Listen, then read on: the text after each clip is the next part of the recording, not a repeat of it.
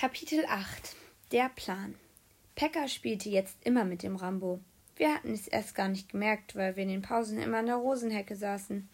Unsere Krisensitzungen fanden jetzt täglich statt, denn die Krise wurde immer größer. Dann kam die Pause, in der wir Pekka und den Rambo miteinander spielen sahen. Es sah komisch aus, denn der Ball war immer noch ganz platt. Spielt doch mit, rief Pekka uns zu. Wir taten so, als würden wir nicht sehen und nicht hören. Das war allerdings schwierig, weil Pekka direkt neben der Rosenhecke stand und gerade das letzte welke Blatt davon abzupfte. Es war gruselig, so ganz ohne Schutz zu sein.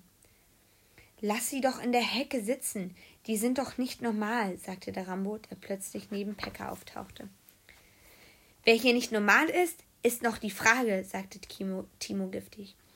Wir fanden, damit hatte er es ihm gut gegeben. In einer Woche ist das Fußballspiel. Kommt mit trainieren, sagte Pekka. Vergiss es, wir wissen nämlich, worum es da wirklich geht, sagte Hanna. Um Fußball, oder? tat Pekka unschuldig. Ha! sagten wir ihm, sagten wir wie aus einem Mund. Das hörte sich so gut an, dass wir es noch dreimal sagten.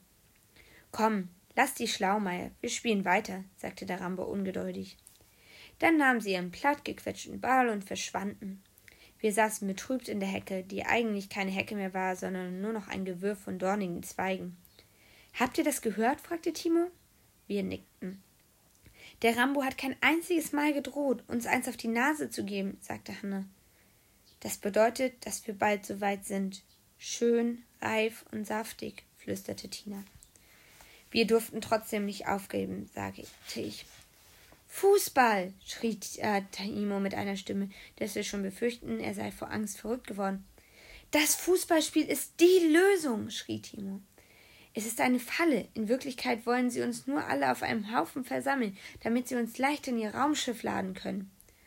Da ging uns anderen auch die schreckliche Wahrheit auf. Die nichtsahnenreifen Schüler würden sich versammeln, um Fußball zu spielen oder sich das Fußballspiel anzuschauen. Aber dann würden riesige Raumschiffe auf dem Platz landen und sie würden uns in die eiskalten Laderäume treiben, wo sie uns aufbewahren, wie Fischstäbchen in der Tiefkühl Tiefkühltruhe. Wir wussten zwar nicht wirklich, wie Fischstäbchen vom Meer in die Tiefkühltruhe kamen, aber so ungefähr stellten wir uns es vor.